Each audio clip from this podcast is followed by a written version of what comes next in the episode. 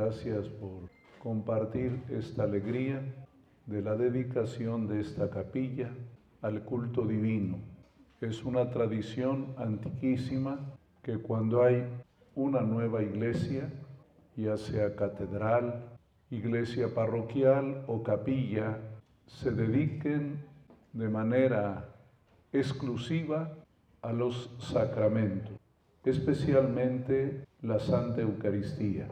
Hoy estamos dedicando esta capilla al Señor. Queda como propiedad exclusiva de Dios. A Él le pertenece este espacio sagrado. De allí viene también una responsabilidad para todos, cuidar siempre que este espacio sea respetado, que no se utilice sino para las cosas de Dios y que de esta manera crezca también la vida de fe en su comunidad.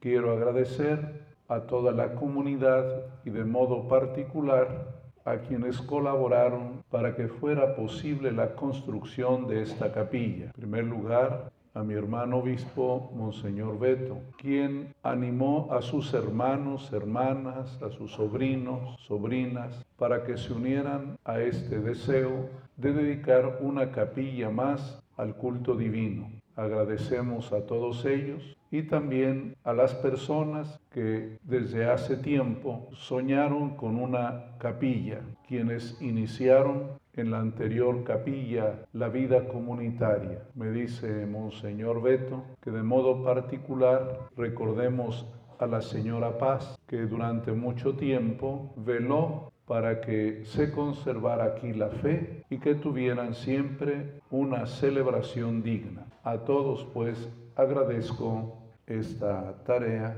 que queda siempre al frente su párroco, el párroco de San Rafael.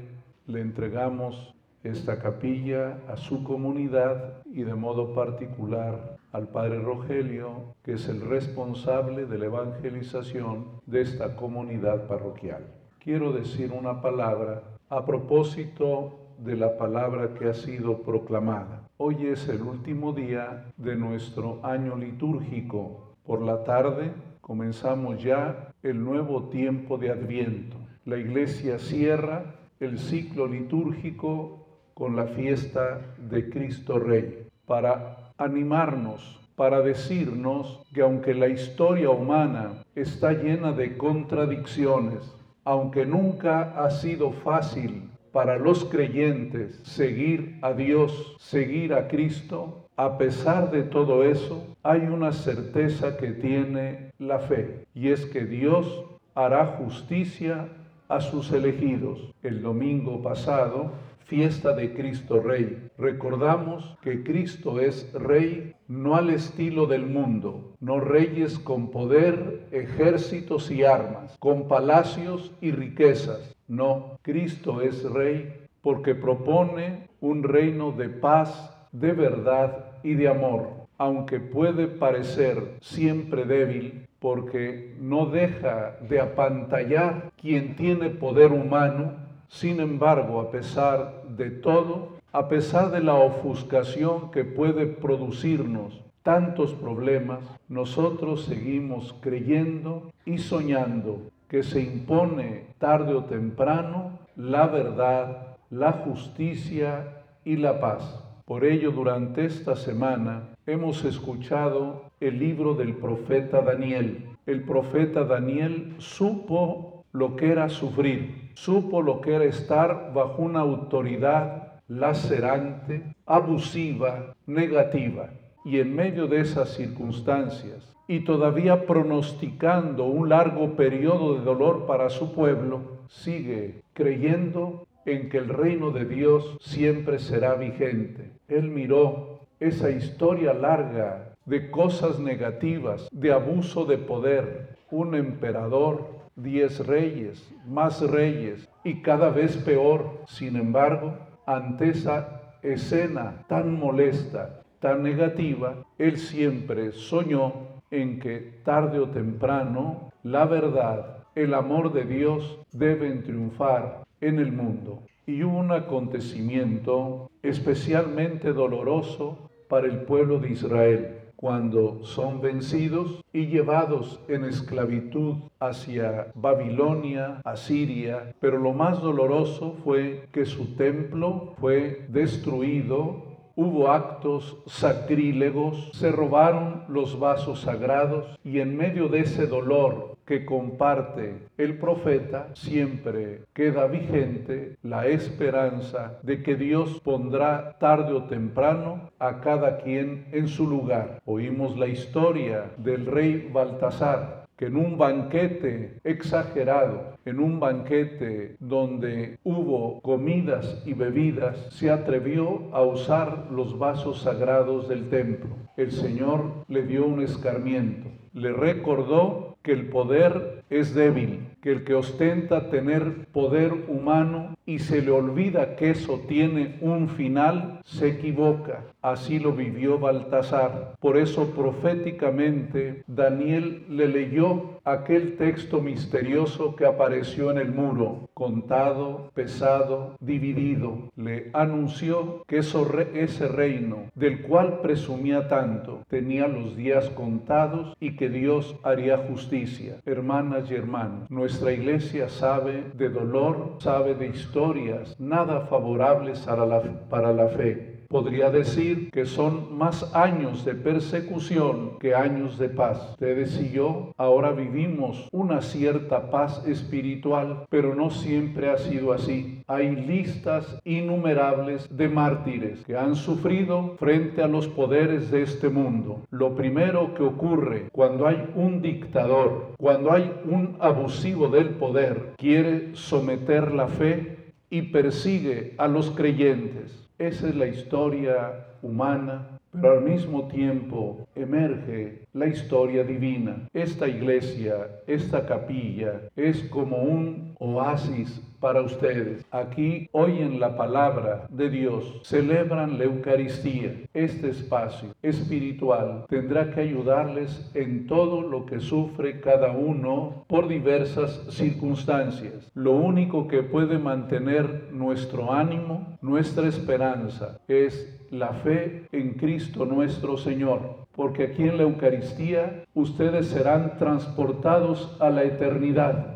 no una mirada corta que se termina, sino a una mirada muy amplia. Por eso después de la consagración siempre le decimos a Jesús, ven Señor Jesús, como decían las comunidades primitivas en lengua aramea, Maranatha, ven Señor. Con eso siempre hacían patente que aunque eran perseguidos, que su vida estaba en riesgo, el Señor se hará presente, el Señor les acompañará. Así explicamos por qué los mártires hombres y mujeres, adolescentes, mayores de edad, murieron martirizados, pero cantando, alegres de dar la vida por el Señor. Esta capilla, que desde luego está dedicada a Dios nuestro Señor, al Padre, al Hijo y al Espíritu Santo, esta capilla que siempre será el hogar de María, nuestra Madre, han querido dedicarlo a Santo Domingo Sabio, sabio con V, no con V gran, no tiene nada que ver con la sabiduría su nombre, aunque era sabio, ¿verdad? Santo Domingo Sabio, prácticamente un niño,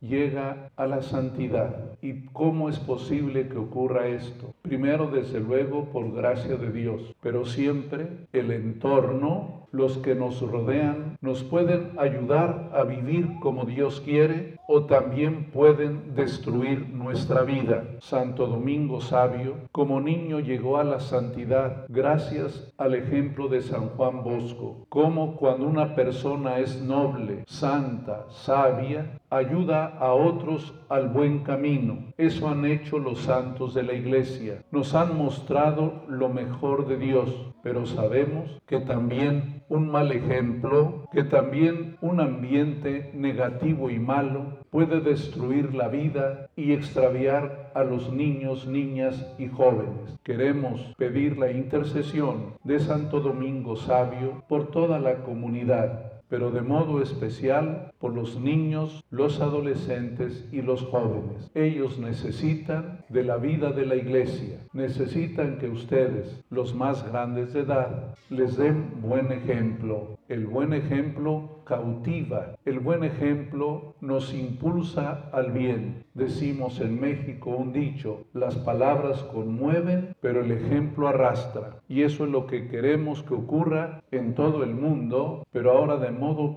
particular en esta colonia, parte de la parroquia de San Rafael, que haya papás, que haya personas mayores que le den buen ejemplo a los niños y a los jóvenes. Si ven que ustedes acuden a la iglesia, oyen con devoción y atención la palabra de Dios, se ayudan mutuamente, crean un ambiente de caridad y de generosidad, aunque no digan una palabra, las niñas y los niños sabrán que la fe es su futuro que Dios bendiga esta comunidad, que Santo Domingo Sabio los proteja y también que tengamos ánimo, porque la vida nunca es fácil, la vida nunca es caminar en una alfombra roja. Todos antes de nosotros sufrieron, unos más, otros menos, pero mantuvieron siempre la esperanza, el buen ánimo. Creyeron que Cristo es el Rey del universo, que su reino, como reino de verdad, reino de paz y de justicia, tarde o temprano aparecerá, pero no del mismo modo como son los reinos de este mundo, abusivos, y destructores. El Señor viene con un reino que te da alegría, que te da ánimo, que te empuja a hacer el bien y a sentir la alegría de servir y de ayudar a los hermanos. Gracias a todos, gracias Monseñor Beto por esta iniciativa y aquí gracias a mi tocayo, el párroco, para que siga cuidando la fe de cada uno de ustedes y no se olviden, las palabras conmueven, pero el ejemplo